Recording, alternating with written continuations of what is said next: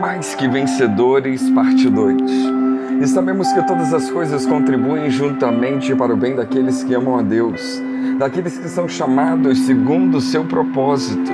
Porque os que dantes conheceu também os predestinou para serem conforme a imagem de seu filho, a fim de que ele seja o primogênito entre muitos.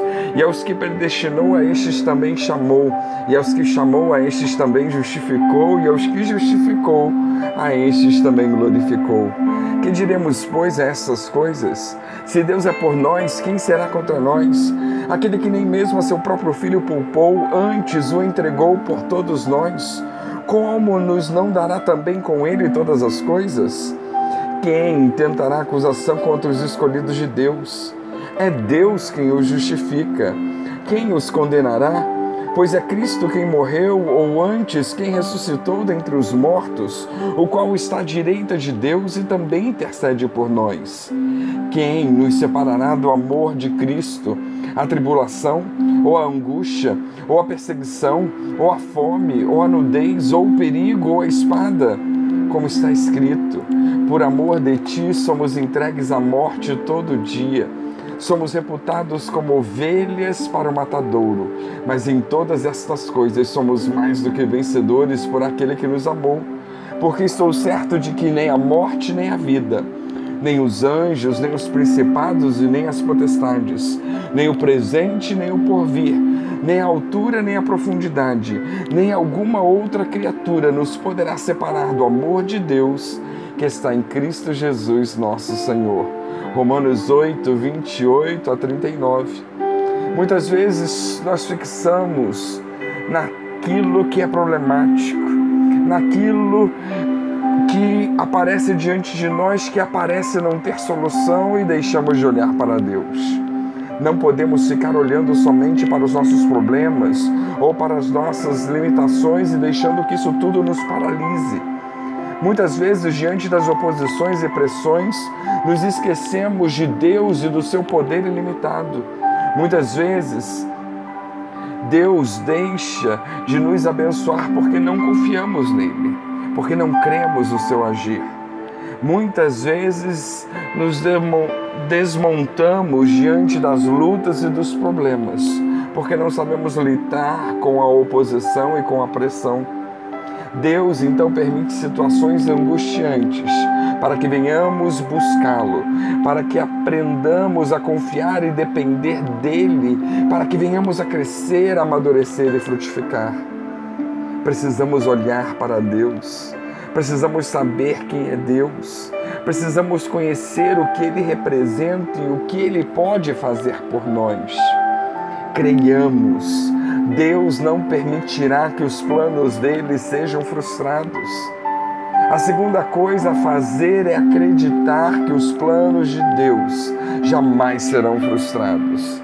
Diante dos planos de Deus, a nossa escolha é somente uma: fazer o que Deus quer que façamos, ou sermos negligentes e nos tornarmos fracassados.